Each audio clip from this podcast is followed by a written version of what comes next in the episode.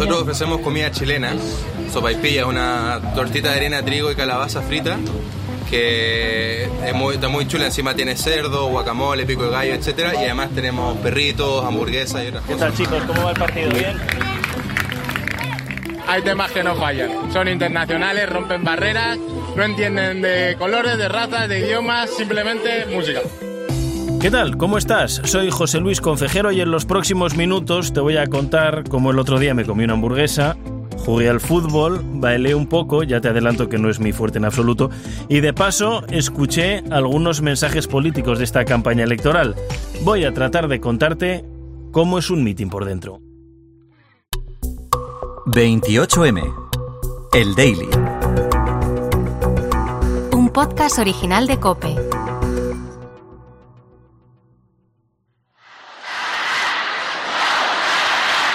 La Plaza de Toros de Valencia, el Palau Sant Jordi de Barcelona o el Palacio de los Deportes de Madrid han protagonizado los grandes mítines de la historia de nuestro país. En algunos casos han llegado a congregar a más de 60.000 personas, como el de José María Aznar en el Estadio de Mestalla en Valencia el 29 de febrero de 1996. Un mitin en el que cantó Manolo Escobar y también contó con la presencia del cantante Julio Iglesias. En Valencia son floridos como ramos de azahar.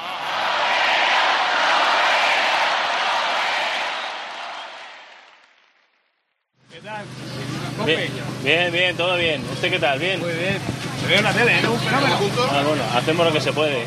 Hace calor, pero no mucho. Hemos tenido días mucho peores durante esta campaña.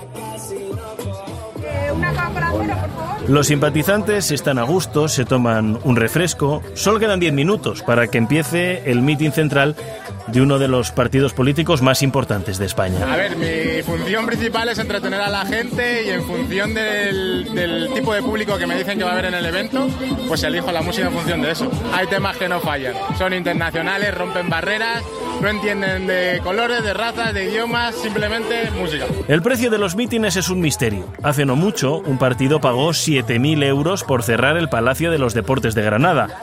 A eso hay que sumar lo que cuesta contratar los equipos de sonido. Dependiendo del lugar, puede alcanzar los 3.000 euros conseguir una buena acústica. Tener un buen DJ es fundamental. Este mitin en el que me encuentro va en hora, como me están contando los organizadores, pero en otras ocasiones se retrasa tanto que o animas al personal o no arranca con la fuerza y el ánimo con el que deben empezar este tipo de encuentros. David Bailey, aquí lo tenemos. ¿Qué tal, David? ¿Cómo está? Muy bien, ¿y qué tal mi gente de Madrid? Yo soy David Bailey. Actrices como Norma Duval o Concha Velasco han protagonizado mítines del Partido Popular o el Partido Socialista.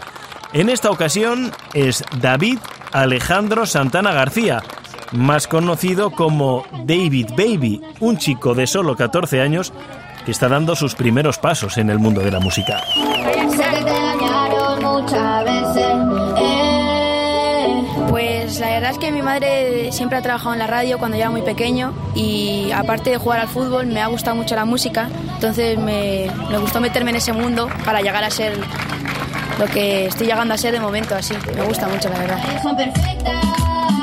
Comienzan las presentaciones. Parece que no hay mitin sin gazapo en esta campaña. Como he dicho antes, es la resistencia en Castilla-La Mancha. En Castilla-León, perdón, perdón, perdón, perdón, perdón. El mitin ya está en marcha, las asesoras miran de cerca a la candidata, recogen en sus teléfonos móviles todas y cada una de las palabras que dice. Detrás, dos voluntarios sujetan los cartones con su fotografía. Hace algo de viento y no quieren ningún imprevisto en el escenario. Los simpatizantes escuchan y en cuanto pueden, Hay un papel que es fundamental en los mítines. Es la persona que siempre rompe el primer aplauso. Y por toda la gente que es tan imperfecta como yo. Muchas gracias. Es el momento. Los fotógrafos disparan las cámaras, la candidata está sonriente, todo funciona según lo previsto.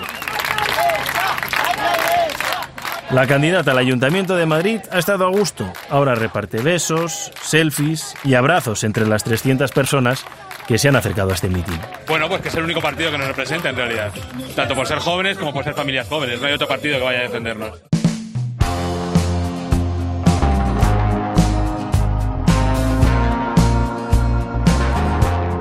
Darío prepara la música, los simpatizantes bailan, y eso le viene bien a Joaquín, que tiene la plancha de su caravana a pleno rendimiento para vender hamburguesas y servir muchos refrescos.